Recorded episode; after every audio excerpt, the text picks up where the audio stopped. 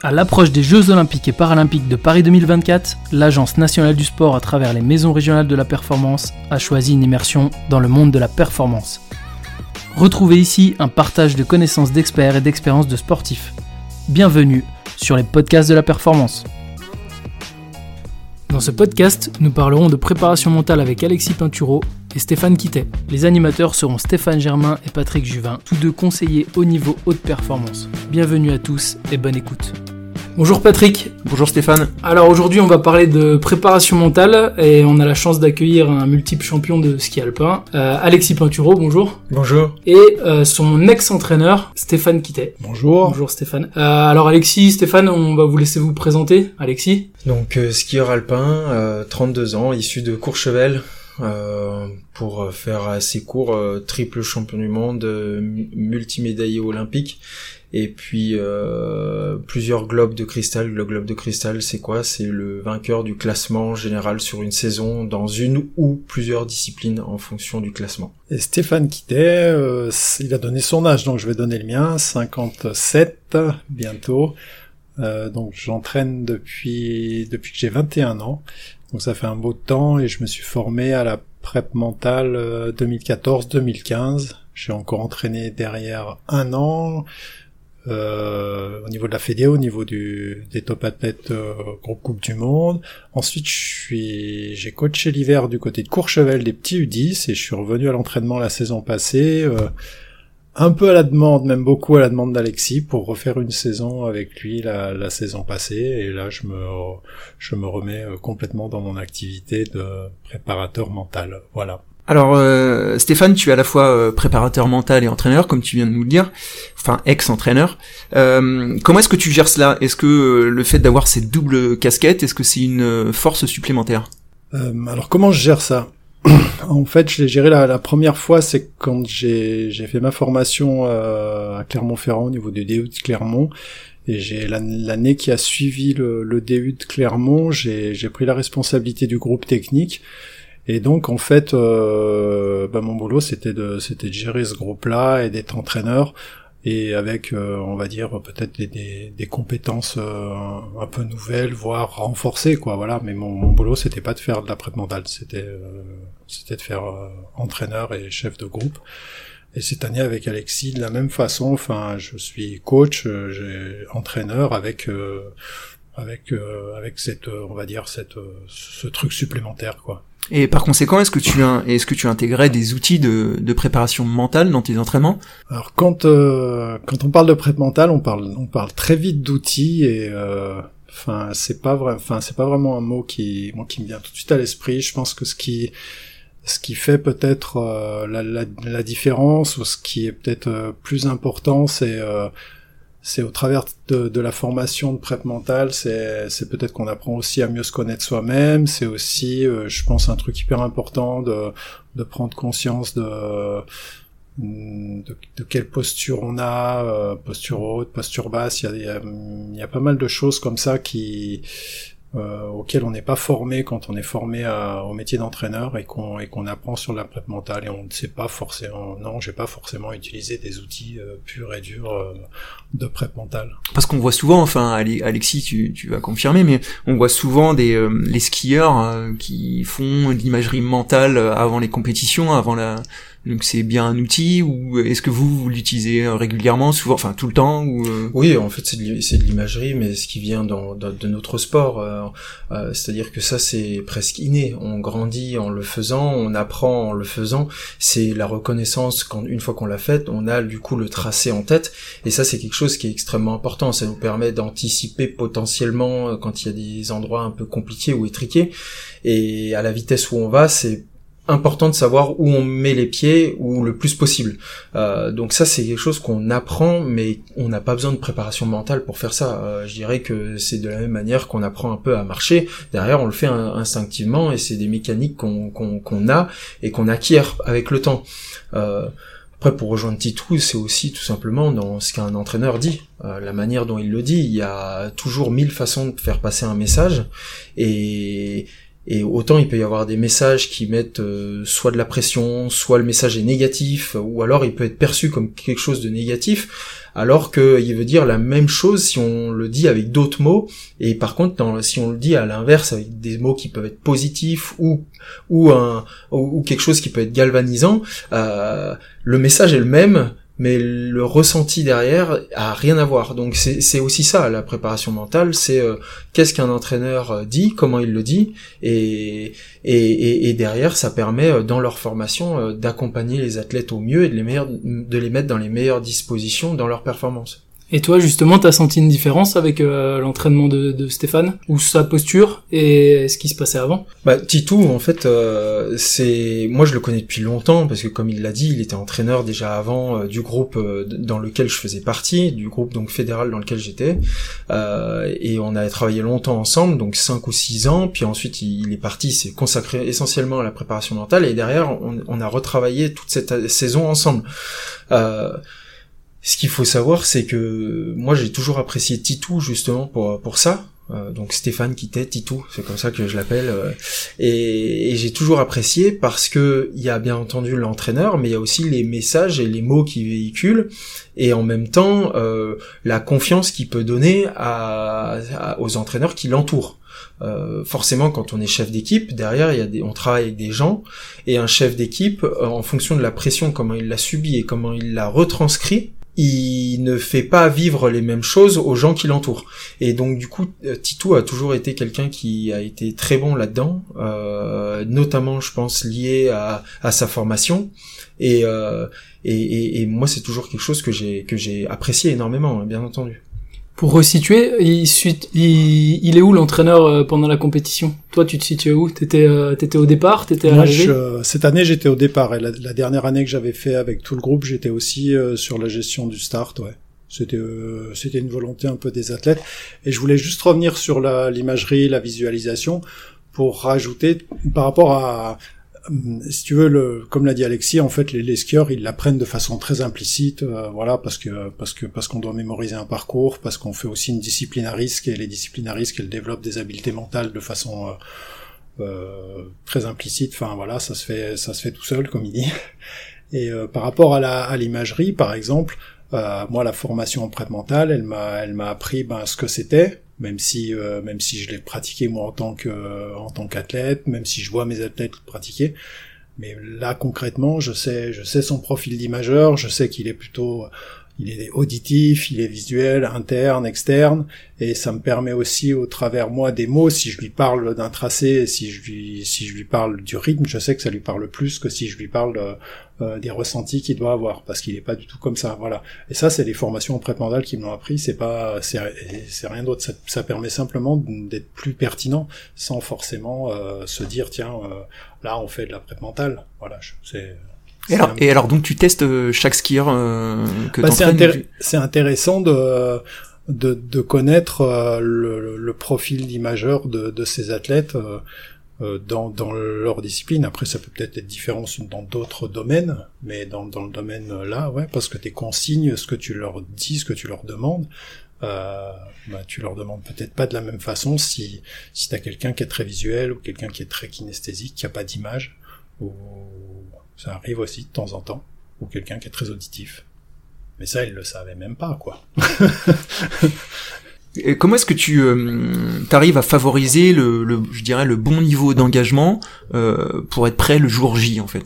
Alors avec Alexis, euh, je crois que le, bon niveau d'engagement, il, il, c'est lui qui, qui, sait où il va le mettre et comment il va le mettre. Euh, moi j'essaye de pas le perturber là-dessus enfin voilà c'est son c'est son truc enfin il se connaît très bien après on est euh, enfin quand, quand je suis avec Alexis je suis avec un athlète de très très haut niveau qui se connaît euh, qui se connaît très très très bien quoi et donc Alexis, toi, tu euh, as déjà des outils là-dessus où tu te gères tout seul en autonomie. L'idée, c'est de toi te rendre autonome sur un petit peu la préparation mentale, sur comment tu vas rentrer dans la compétition? Oui, bien sûr. En fait, un athlète, euh, son but, c'est qu'il soit le plus autonome possible. Euh, parce que faut pas se leurrer, c'est pas quelqu'un d'autre qui fera les choses à notre place. Quand on parle d'entraîneur, quand on parle de préparateur mental, quand on parle de technicien pour ceux qui font nos skis, etc., c'est des gens qui nous accompagnent et qui doivent accompagner finalement l'athlète au plus haut niveau pour lui donner le plus de clés possible pour qu'au moment euh, où le jour J, il puisse être performant. Mais celui qui est performant, en fin de compte, finalement, c'est ça reste l'athlète. Donc il doit être autonome, il doit arriver à prendre toutes ses clés et après il faut pouvoir le répéter, bien entendu. Il faut arriver à, le reproduire, il faut essayer de d'ailleurs de, de se l'approprier pleinement. Et ça, ça prend déjà du temps, bien sûr, mais ça, ça demande aussi de d'apprendre à se connaître, ça demande de l'expérience, et ça, ça, ça s'acquiert avec avec le temps. C'est aussi en étant confronté à, à, des échecs ou ou à des apprentissages, parce que moi j'ai plus tendance à parler d'apprentissage que d'échec. L'échec permet finalement de, de, de, de franchir des paliers, euh, de progresser, et c'est que quand on reproduit les mêmes erreurs que là on peut réellement parler d'échec. Euh, et ça, euh, de la même manière, j'ai beau avoir un palmarès euh, relativement fourni, on continue de vivre et je continue de vivre plus de revers d'une certaine manière que de réussite. Sauf que les médias n'en parlent pas, de l'extérieur ça se voit pas, mais c'est une réalité. Vais reprendre ce que disait Michael Jordan, j'ai loupé beaucoup plus de paniers que j'en en ai mis. Donc du coup, euh, c'est la vie qui est comme ça, et c'est quand on, est confronté à tout ce qu'on n'arrive pas ou on n'arrive pas à entreprendre, que euh, derrière on apprend et on trouve des solutions pour devenir meilleur, pour devenir plus performant et, et qu'on franchit des paliers euh, euh, grâce aussi avec les gens qui nous entourent ou alors quand on est confronté à, un échec, on prend une autre direction et du coup on s'entoure de nouvelles personnes. Voilà, ça fonctionne en fait à chaque fois comme ça et c'est important derrière de se poser les bonnes questions bien entendu parce que c'est grâce à ces questions que ça nous fait avancer. Et si on prend l'exemple d'une compétition, majeur ou pas majeur d'ailleurs, euh, comment euh, comment les choses elles sont abordées, euh, comment t'abordes un peu la journée? Est-ce que tu as une journée type dans ta préparation? Est-ce que vous avez une relation à ce moment-là? Jusqu'à quand tu parles à ton entraîneur? Est-ce que tu te mets dans ta bulle? Enfin, euh, alors, euh, grosso modo, on, se lève, on se lève tôt. Après, je fais généralement un échauffement, euh, un réveil musculaire où je me réveille tout doucement. Derrière, on va aller sur les sur les skis. Là, on va de nouveau faire un échauffement sur les skis. Donc, il va y avoir des tracés qui vont être mis en place sur une piste qui est annexe. donc là, on fait un ou deux passages, deux ou trois passages, pardon. Ensuite, on va à la reconnaissance. Donc la reconnaissance, c'est quoi? C'est là où on, on prend les informations du tracé la piste, on, passe dans le tracé mais en dérapage. C'est-à-dire que ce qu'on fait normalement en une minute, là on le fait en 45 minutes. Donc on descend en 45 minutes en dérapant, on n'a aucunement l'autorisation de, skier dans le tracé. Là c'est uniquement du dérapage et on, apprend. On apprend pour nous, pour nous permettre de visualiser ensuite et, de savoir où on pense passer, comment on pense le faire, etc. Euh, mes entraîneurs à ce moment-là sont toujours présents. À partir du moment où je suis sur les skis, mes entraîneurs sont toujours présents.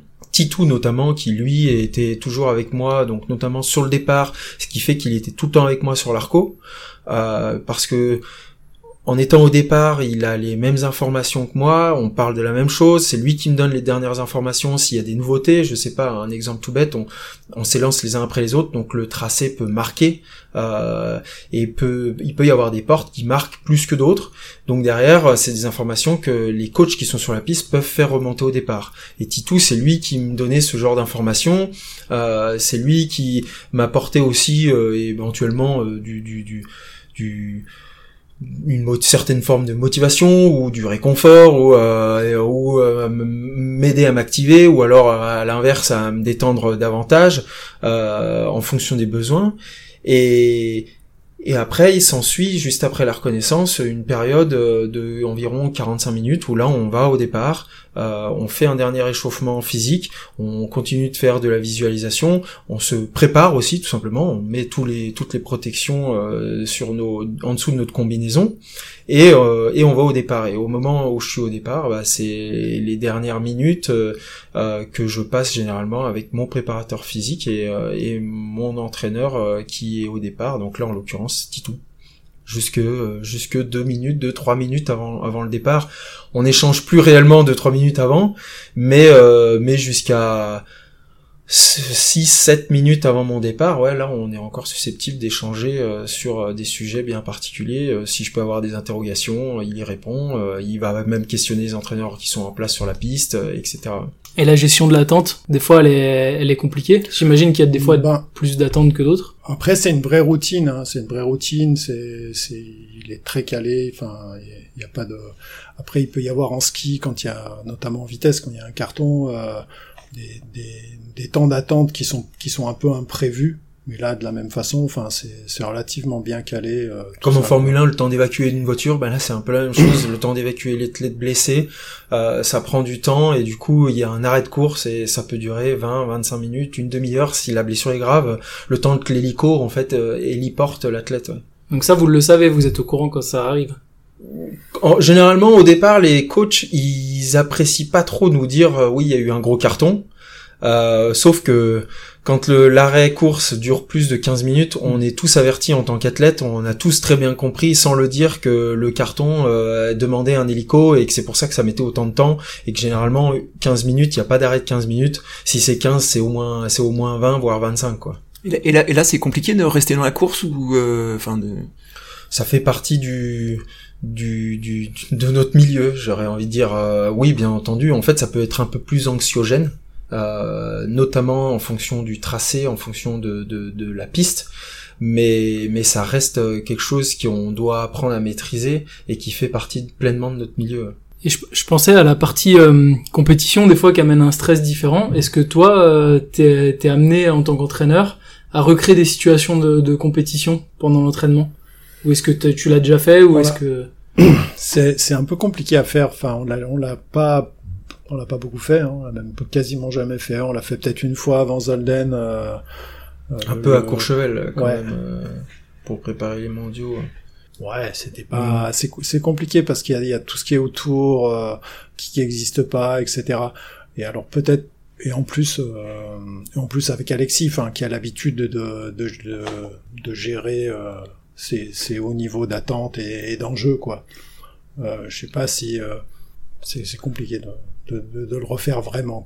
En fait, ce qui est compliqué, c'est que on est déjà jamais sur les mêmes euh, pistes que la piste de compétition. On ne peut pas s'entraîner sur la piste de compétition cinq jours avant la compétition en elle-même. Euh, ce qui fait qu'on n'a pas forcément les mêmes conditions de neige. En n'ayant pas les mêmes conditions de neige, ben c'est difficile de faire des vrais tests ou alors de se mettre vraiment en configuration. C'est comme si on dit, ben euh, pour un sprinter qui fait du 100 mètres, euh, il va courir sur euh, du tartan ou alors il va courir sur du gazon. c'est deux choses qui sont complètement différentes. Et, et nous, c'est la réalité à laquelle on est confronté. Par contre, on peut essayer le plus possible de s'en rapprocher. Par exemple, je citais justement Courchevel, Titou, avec avec mon deuxième entraîneur, ils avaient tout fait euh, pour euh, euh, essayer de, de, faire une deuxième manche déjà, à, enfin des conditions d'entraînement qui étaient à l'heure de la deuxième manche de la compétition, donc à 14h30. Donc du coup, on s'entraînait à 14h30 pour avoir à peu près les mêmes conditions de lumière déjà. Donc ça c'est un ça c'est un exemple. Ils ont essayé de travailler la piste le plus possible pour essayer de se rapprocher, la piste d'entraînement, hein, pour essayer de se rapprocher le plus possible de ce qu'on pouvait avoir en course ou, ou ce qu'on supposait qu'on aurait le jour de la course. Euh, mais voilà, c'est c'est donc c'est toujours délicat. Ça demande aux entraîneurs de prendre beaucoup d'informations, que ce soit de la fédération internationale, euh, que ce soit euh, sur des bénévoles qui sont sur la piste, que ce soit au travers d'appels. Alors oui, c'est c'est notre quotidien, mais pour autant, euh, c'est très difficile d'avoir les mêmes conditions sur deux pistes complètement différentes. Après, je pense que ta question, elle, elle porter plus sur je me mets en mode compétition quoi. C'est ça Non, mais ça peut même être recréer les conditions. Il y avait des conditions de neige, de, visibilité comme ça. Et après, je pense qu'il y a un, athlète, euh, des fois, il joue avec ça, c'est-à-dire qu'il se met en mode, euh, soit Alexis, soit à l'entraînement, il est en mode testing matériel, donc il est vraiment à l'écoute de ses sens, ou alors, je pense qu'il est en capacité aussi de se mettre en mode, euh, en mode un peu plus compète. Après, euh, concernant Alexis, il a pas forcément besoin de ça parce qu'il sait très, enfin, il a une approche de la course et se mettre dans le dans le mode euh, course. Euh, on discute, bah, juste un exemple, en discutant ce, printemps, euh, quand on discute de comment il fonctionne en course, euh, il coche, enfin, on est l'état de flow qui a été identifié par, ouais, je sais plus le nom du fameux psychologue, c'est un nom un peu compliqué, Zilaski, je sais plus quoi, masse. Et en fait, il coche beaucoup de caractéristiques à chaque fois qu'il a une compète, quoi. Donc c'est pas c'est pas problématique par rapport à lui, quoi. En gros, à chaque fois, c'est c'est quasiment état de flow, quoi. Donc c'est quelque chose qui a pas forcément besoin de travailler. C'est bien de l'avoir identifié, mais euh, donc à l'entraînement, on n'est pas forcément à, à vouloir reproduire euh, la course. Son approche de la course, elle est, elle est, elle est déjà bien là, quoi, même carrément. vous parliez de carton tout à l'heure, alors c'est vrai que le ski est assez euh, accidentogène. Euh, comment est-ce que toi tu gères une période de blessure au niveau mental? Déjà, j'ai la chance de pas en avoir eu énormément. J'ai eu il se blesse pas. j'ai eu meilleure gestion possible. Ah bah, il se blesse pas. en fait, ça commence déjà par là. C'est-à-dire qu'un athlète, pour essayer de d'être performant et le plus longtemps possible, ça passe par énormément de préparation physique. Euh, le physique nous permet de pallier à beaucoup de blessures, voire euh, l'essentiel en tout cas. Euh, bien entendu, il y a toujours des facteurs limitants qui nous contraignent d'une certaine manière à la blessure. Mais quand on arrive déjà à mettre ça de côté, c'est déjà une bonne chose de faite. Après, euh, par contre, euh, ça m'a pas empêché d'avoir quelques blessures, des pas aussi graves que ce qu'on a habituellement. Donc, j'ai jamais eu de ligament croisé du genou, notamment. Par contre, j'ai déjà eu une, une commotion cérébrale, j'ai déjà eu euh, rupture de tous les ligaments de la cheville. mais ça, c'est des petites blessures entre guillemets pour un skieur. C'était au tennis, hein, la cheville. et, et puis des fractures, mais des fractures assez bénignes qui étaient essentiellement sur les avant-bras, le, le, les, les les poignets ou les mains. Donc ce qui fait que euh, tu peux te reprojeter euh, assez rapidement dans la compétition du coup. Oui, alors à la limite on peut prendre l'exemple de ma cheville parce que là c'était trois mois euh, opération et puis trois un mois et demi d'immobilisation et puis ensuite le temps de reprendre tout doucement c'était trois mois de, de réathlétisation donc c'est pas c'est pas énorme mais ça reste quand même trois mois ça m'empêchait du coup d'être là sur la première épreuve de la Coupe du Monde donc de l'hiver. Euh, mais j'ai toujours réussi à assez bien accepter euh, les blessures. Certaines sont même intervenues en pleine saison. Derrière, j'ai dû être à l'arrêt quand j'étais plus jeune, surtout euh, pendant un mois, un mois et demi en plein milieu de la saison.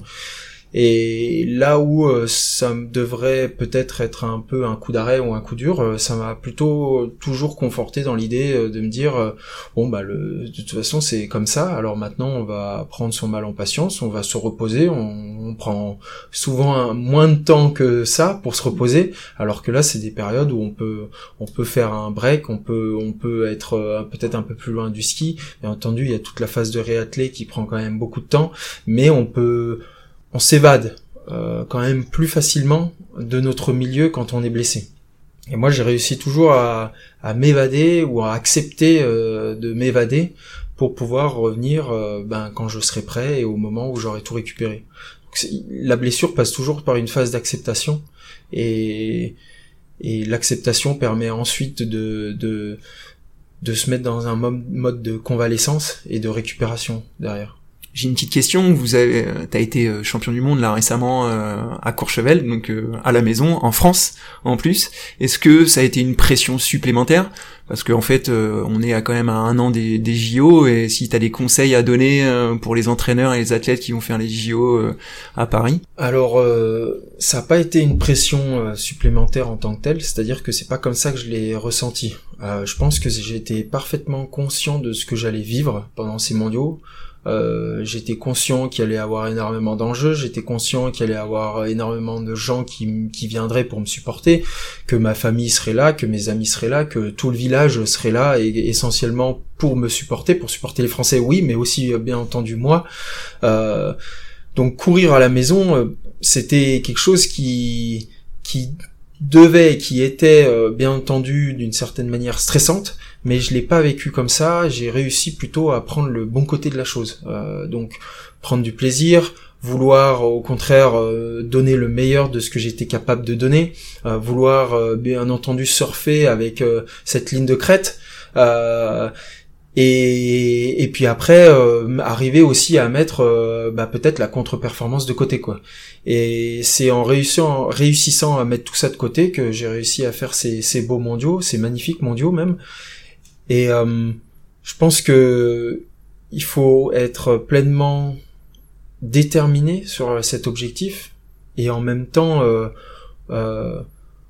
vouloir lâcher prise Euh, si on n'arrive pas à lâcher prise quand on court à la maison, donc si on n'arrive pas, qu'est-ce que c'est lâcher prise? C'est arriver à complètement faire l'abstraction d'une contre-performance, arriver à faire abstraction de tous ces gens qui viennent nous, pour nous soutenir, qui sont certes une motivation, mais en même temps une certaine forme de pression. Euh, et il faut arriver à mettre tout ça de côté pour pouvoir se concentrer sur l'essentiel. Et l'essentiel, c'est quoi? C'est vraiment de donner le meilleur de ce qu'on sait faire, et en même temps euh, bah, se faire plaisir, parce que vivre ce genre d'émotion, c'est rarement donné à beaucoup. Et, et surtout dans, un, dans une carrière de sportif.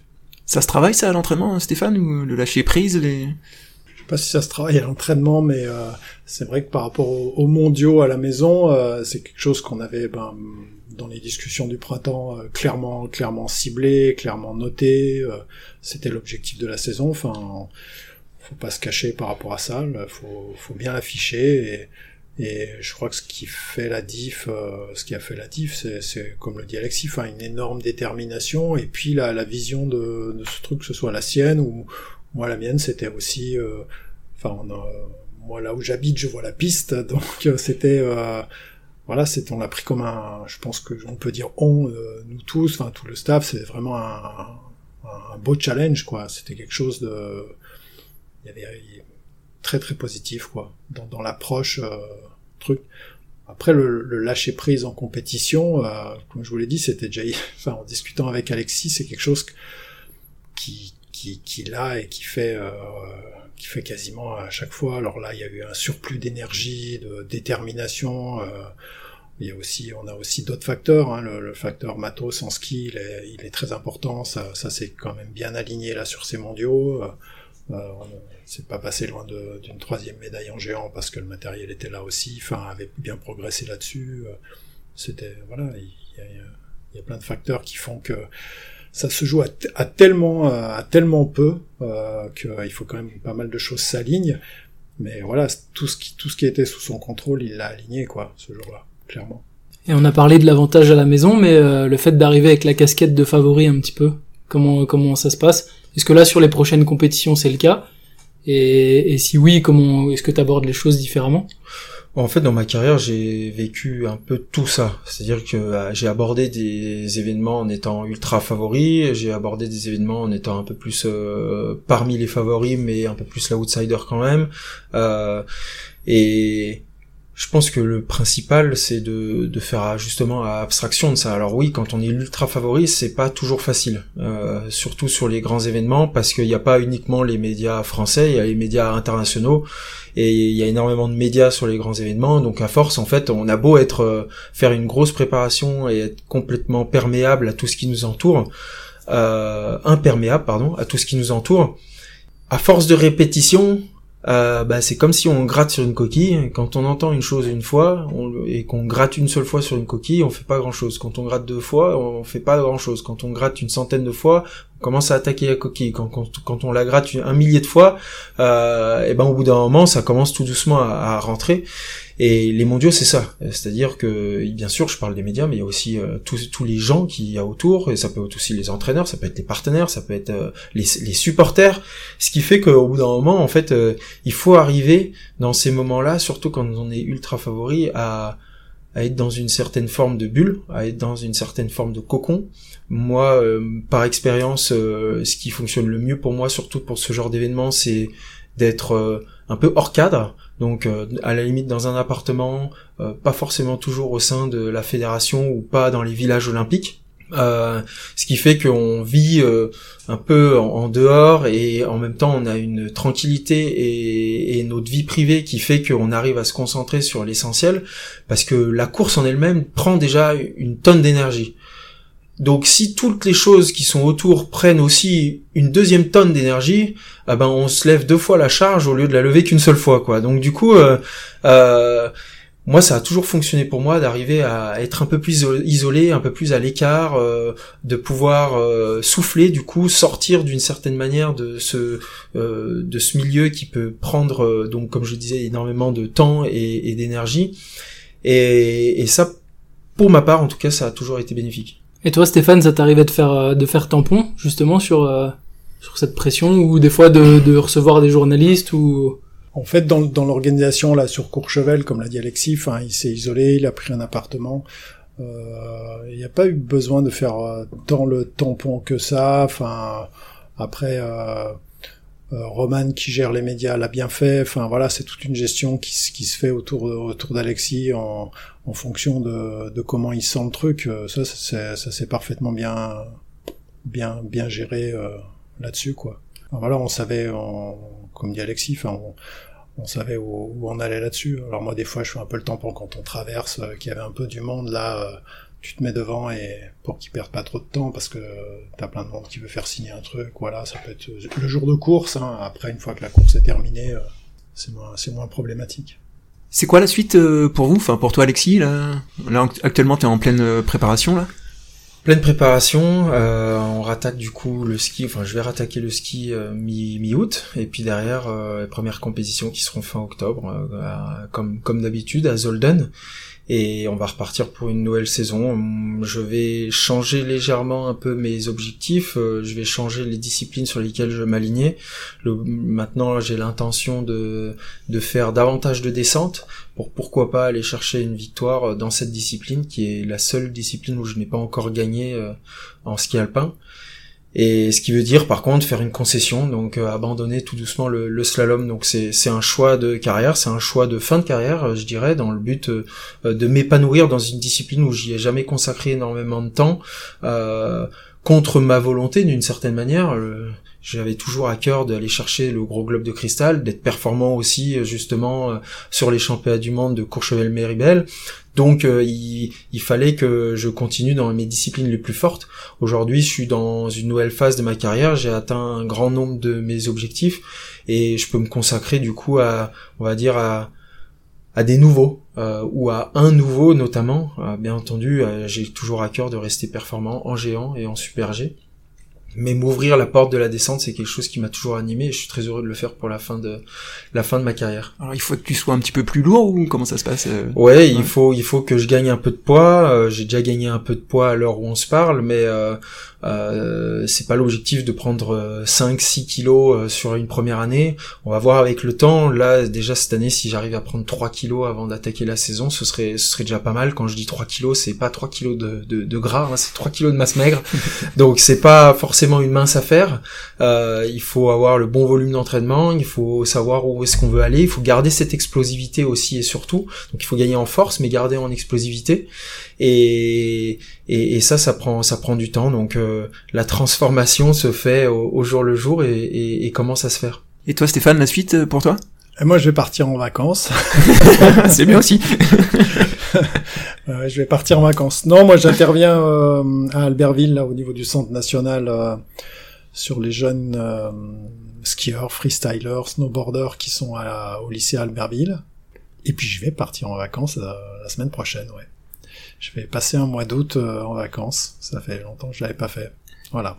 Un dernier mot, si vous avez un conseil pour euh, ceux qui vont faire les Jeux en 2024. Si vous avez un conseil aux athlètes ou aux entraîneurs. Moi, je dirais les entraîneurs, pas prendre les choses trop à cœur. Euh, arriver à se détacher d'une certaine manière de l'événement et au contraire transpirer le bonheur auprès de ses athlètes et non pas transpirer le stress auprès de ses athlètes donc euh, ça c'est pour côté entraîneur et puis après les athlètes euh, euh, qui s'amusent, qui soient épanouis, qu'ils oublient pas ce pourquoi ils se sont entraînés pendant si longtemps, ce pourquoi ils, ils, sont là et donc du coup qui mettent au cœur de leur de leur motivation bien entendu la performance mais sans oublier le plaisir de vivre ces Jeux olympiques à la maison. Et Stéphane T'as un conseil? Moi, je dirais euh, déterminer, vraiment euh, de la détermination à, à, tous les étages, déterminer. Et, et, puis, comme le rappelle Alexis, il faut que ça se fasse dans, dans la sérénité, quoi. Déterminer avec du détachement. Alors, je sais pas, je sais pas ce que ça peut donner tout ça, mais voilà. Des grandes choses. Ça peut donner des grandes choses. On l'espère. Merci à vous en tout cas pour Merci euh, à vous deux. la richesse des, des, de l'entretien. Merci à vous. Ce podcast vous a été présenté par deux conseillers au niveau haute performance. Patrick Juvin de la Maison régionale de la performance du Creps Centre-Val de Loire et Stéphane Germain la Maison régionale de la performance de Bourgogne-Franche-Comté. Montage Stéphane Germain.